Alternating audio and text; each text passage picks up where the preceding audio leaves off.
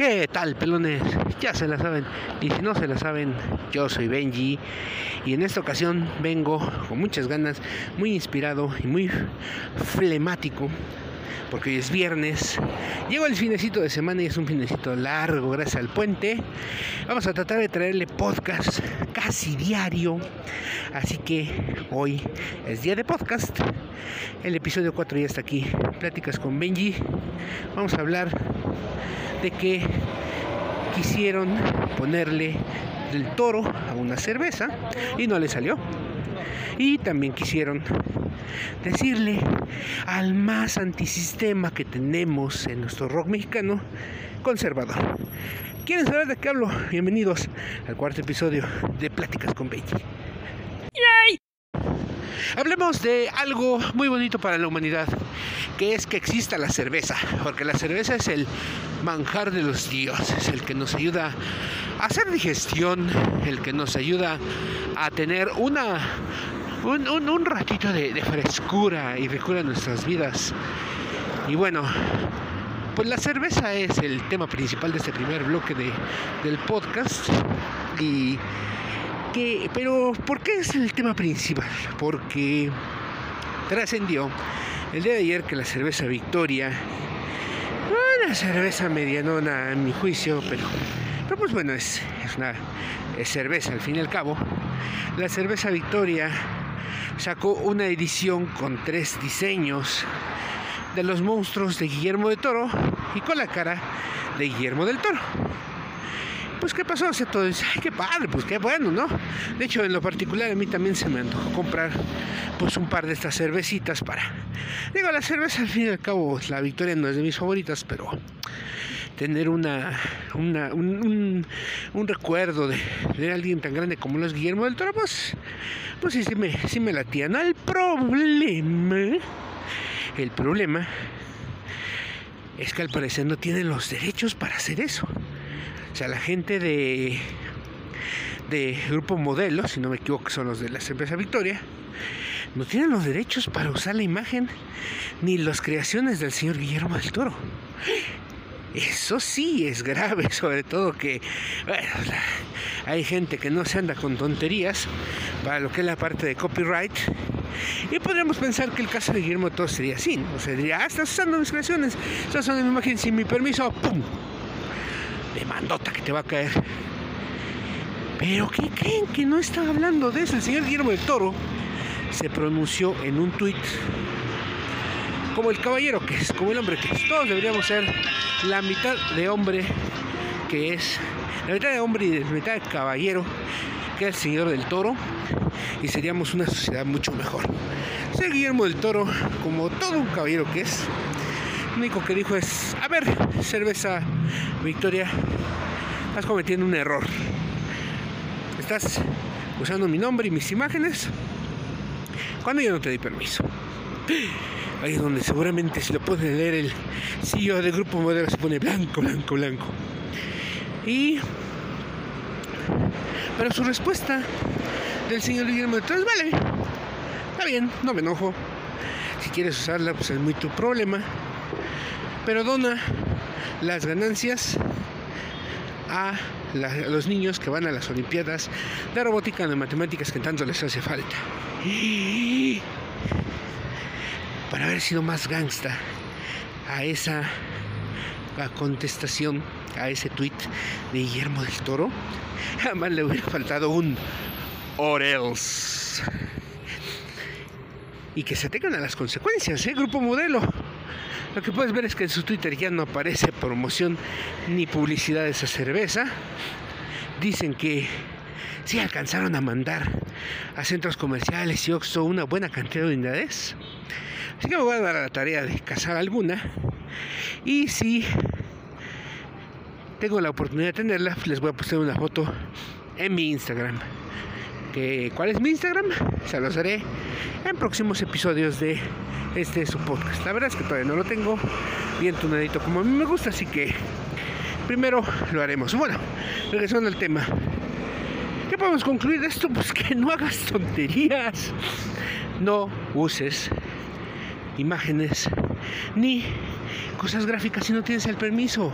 Y si alguien la regó dentro del grupo modelo por no sacar los permisos con el señor Guillermo del Toro, pues ya se fregó.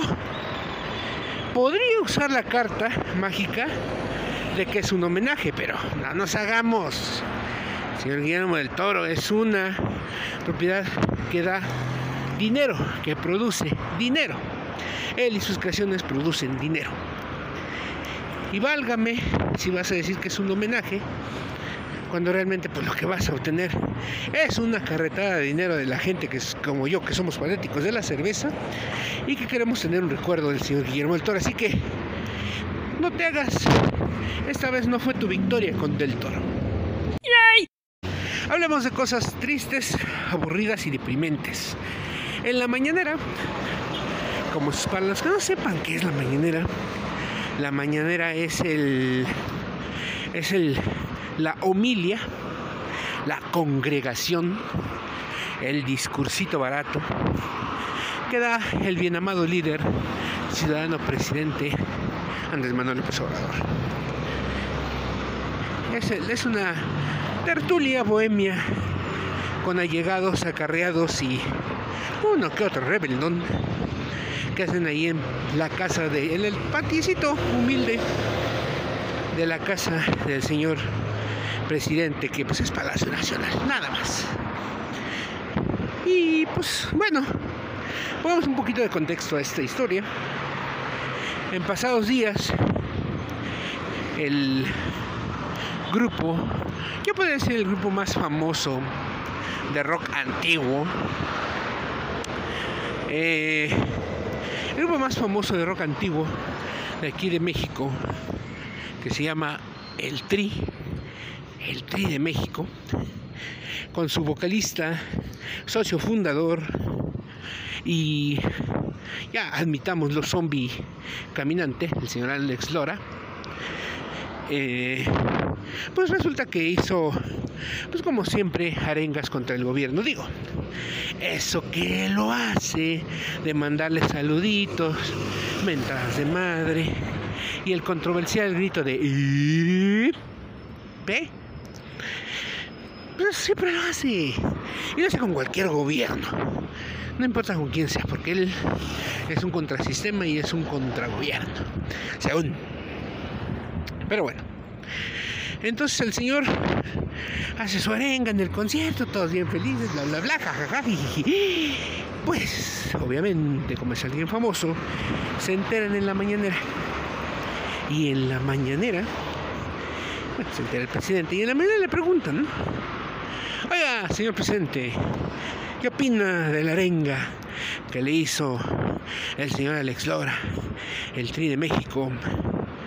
Y en velocidad normal, lo que dijo Andrés Manuel fue que pues, los rockeros que a él le gustan no son conservadores. Ah, va a tener que dar un par de segundos para reponerme de la enorme risotada que me da ese comentario. El señor Alex Lora, conservador un conservador cuando ha sido contra gobierno, contra sistema y contra todas las reglas establecidas durante los 500 años que ya iba pululando en este planeta, digo, porque su apariencia así lo dice. No porque yo le quiera meter años de más, sino porque su apariencia lo hace ver como alguien que ya tiene más de medio siglo pululando en esa tierra. Pero bueno, como sea, el señor, el señor bien amado líder, nos hace el favor de decirle a Alex Lora conservador. Conservador, como si realmente él fuera alguien persinado y santo, que, que nunca, que nunca está nunca está a favor de nada y siempre en contra. No, no, no. O sea, no. ¿Por qué le dice conservador? Pues porque como nos dice a todos los que estamos no en contra, sino en desacuerdo con algunas, no con todas, sus ideologías, pues ya nos, nos cataloga, nos etiqueta, nos descarta. nos pone aparte de todos aquellos que le besan los pies un día sí y otro también. Nos pone en el otro extremo y nos dice conservadores, nos dice fifís.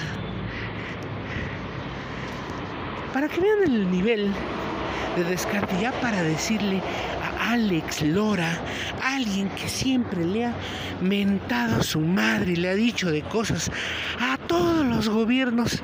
Me, me cae que hasta Hernán Cortés en su momento le dijo eso.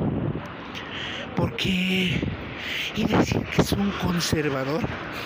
Pero bueno, ya sabemos cómo nos las gastamos. Decirle conservador a alguien es estar en contra de las propuestas que hace el bien amado líder y de no libarle el fierro un día sí el otro también. Eso es ser conservador. Y es por eso que se cataloga al señor Alex Lora como el rockero, o más bien, el ruquero conservador. Y muchas gracias por escuchar este pequeño podcast que siempre es grabado con la peor calidad y con el peor sonido ambiental. Pero es con cariño para todos ustedes para que puedan estar un rato escuchándome. Yo se los agradezco mucho. No olviden, para apoyarme pueden compartir y suscribirse en cualquiera de las plataformas que estén escuchando este podcast, que ya cada vez son más. Así que tengan paciencia. El distribuidor de nuestro podcast, que es Anchor FM, tiene sus tiempos para distribuir en todas las plataformas. Sean pacientes. Mientras tanto, ya confirmado, estamos en Spotify. Spotify, eso sí es un hecho que ya estamos. Así que ahí escúchenos si quieren. Y más plataformas, conforme se vayan liberando, les estaré comentando. ¿Sale? Cuídense mucho, les deseo bienestar. Yo soy Benji, gracias.